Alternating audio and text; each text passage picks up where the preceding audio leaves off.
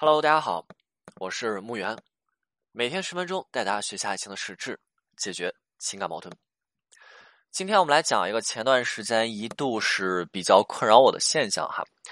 呃，那读过《亲密关系》这本书的小伙伴应该非常了解“回避型依恋模式”这个词啊。那前段时间我在做咨询的过程当中，不少小伙伴后台有给我去留言和私信我哈。呃，甚至有小伙伴找到了我的联系方式，然后就单独跟我进行这个咨询的过程的，就是就是前一段时间，有这个大量的小伙伴嘛，就跟我去讲说，老师，我的男朋友是呃回避型人格啊，你再就比如说，老师，我男朋友是回避型依恋模式，啊，老师，我男朋友是回避型的啊，我我该如何进行挽回哈？这个回避型的还好一点，但是大家看一下这个回避型人格、回避型这个依恋模式，我看完这些专业词汇，我我我特别懵啊。呃，不是说我我不知道这些专业词汇是什么意思，对吧？那回避型人格就是叫回避型人格障碍，OK？那回避型依恋模式是亲密关系当中呃依恋模式当中一种哈。那我非常懵啊，呃，因为这不是几个特例的案子哈，这不是一个个案，而是大量的案子。就这段时间，前段时间大量的案子啊，因为在我的认知和思维以及意识当中，回避型人格障碍啊，回避型人格障碍，大家这个已经上升到人格啊人格障碍层面了哈。那这个就相当于人格障碍嘛？大家搜一下人格障碍啊，那你搜到答案是什么？这是一种精神疾病啊。OK，那你来找我挽回，你告诉我说你的男朋友、你的女朋友他现在怎么样？老师，他他是个回避型人格障碍哦，他是有精神类疾病了啊。然后那我就只能委婉的告诉你说，嗯，精神类疾病它具有家族遗传的这个特质，所以你要考虑清楚一下哈。嗯，再就是这个呃，真爱无价，真爱也无敌啊。但是有时候呢，对不对？不说别的哈。而是你要挽回的这个是，其实挽回的这个对象呢，它超出了我们所就是对待和接待以及处理的这个人群啊。我们就就讲心理咨询啊，心理咨询他去受众的群体，他并不包含啊，心理咨询啊，他对待的是什么？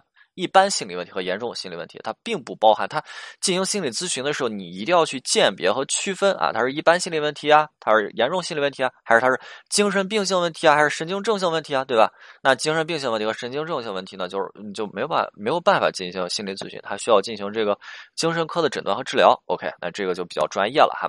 那粗俗一点的就是一个人的精神世界，它存在着病变的问题，那么你就没有办法对待他像对待常人一样，那么你去处理他的问题，用常人的方法是去处理，那自然是不适用的，明白了吗？啊，再通俗一点，那挽回的手段对待对待大家啊，对待正常人挽回的手段对他们是不适用的，这个你明白了吗？OK，那同样的哈，我也觉得说不至于你这么多人吧，这不是一个个案，对吗？你大批大批大批的啊，当然也不是我所有接的案子，对吧？呃，有一部分后台给我留言的，过来找我咨询的，对吧？你底下留言的啊，评论底下留言的啊，嗯，难道都碰上具有精神问题的情感对象吗？嗯，情感对象都都都是有精神问题的吗？那这也太恐怖了吧！你就像好像我出去坐一个车，就除了我，大家都是不正常的人一样，这样我觉得太恐怖了啊！那这个呃，回避型人格人格障碍啊，这第一个。OK，那我们再来看这个回避型依恋模式。回避型依恋模式在亲密关系当中也是相对来讲一种比较特殊的依恋模式，这种比较特殊、比较。独特的依恋模式，它其实并不常见，对吗？就如果说造成这种依恋模式，一定小时候母婴关系啊，小时候和亲密关系当中存在着很大的问题，一些一些并不常见的问题发生了，所以它并不常见。那因此我就又有点懵了。难道最近你看到了秋天啊，是收获的季节，所以我们收获了各种奇葩的案子吗？而且说这种案子怎么为什么二零二零年今年秋天就这么扎堆呢？难道今年就流行这样子的案子？大家要么挽回对象是有精神类疾病的，要么就是他他就这个这个叫什么回避型回避型依恋模式，对吧？要不就是这样子的，那对啊，直到到底什么情况？就就所以我就懵了嘛啊！直到说我看到就是网上刷到一些文章啊，一些音频嘛，看到说听到其中内容，就讲述了一些呃关于挽回的这种伪知识点，伪知识点。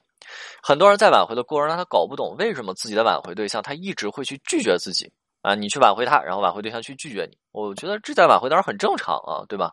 因为说如果说你你你一找对方，对方就哎，就给你一个好的回馈，你你你还找咨询师吗？这叫分手吗？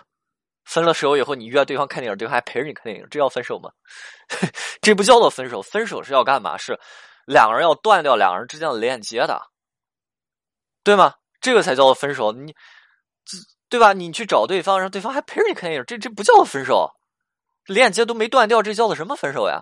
所以我觉得非常正常的情况。但是在很多啊，分手的人，他们去挽回的这这眼里哈，他就会去觉得说，嗯，对吧？去找对方，对方老是拒绝自己，是一个非常伤人的行为，对吧？一开始拒绝可能是，对吧？你不要给我打电话了啊，言语上的拒绝，到后来，对吧？敲门、关门啊，假装不在，搬家，再换手机号码，对吧？然后不回复信息啊。逃避这样子的行为哈，OK，那这部分人他们在纠结挽回对象一直做出这样子的行为，变成一种伤人的行为，他们会怎么样考虑？自怨自艾，对吗？当一个人痛苦的时候，自怨自艾。那么当一个人过于痛苦的时候，他们不仅是在自怨自艾，还是怎么样？还要让自己找寻一个可以让自己轻松的途径。那么让自己轻松的途径是什么？你看，我都这么用心的去挽回了，但是他们还是拒绝我。那么有问题的不是我，有问题的一定是他们。OK，那这个时候他们会怎么认为呢？那就是这个人不爱我了，对吧？不爱我了。那是不是就有很多人说了，说了说，哎呀，他们不是不爱你，他们只是回避型依恋模式，那或者说他们只是回避型人格。OK，那你看是不是这部分挽回者在看到这些文章的时候，听到这些音频了以后，内心瞬间就得到了安抚啊？哎。对方不是不爱自己啊，对方这么伤害自己，对方对吧？那只是你认为的伤害。OK，那对方这个样子对待自己是什么样子？哦，他们只是这样子的依恋模式，他只是这样子人格的人，对吗？那这就像什么？就像知道说对方不是不爱自己，他分手之后做出这些伤人的行为，只是因为他们生病了啊。那这个时候挽回者是不是瞬间就思维就跑到哪儿去了？他们有病就给他们治病，对不对？啊，如果这是他们的性格和人格，OK，他们不是有病的话，有病就治病，那不是有病那就怎么样？就要去了解他们的为人处事的行为模式。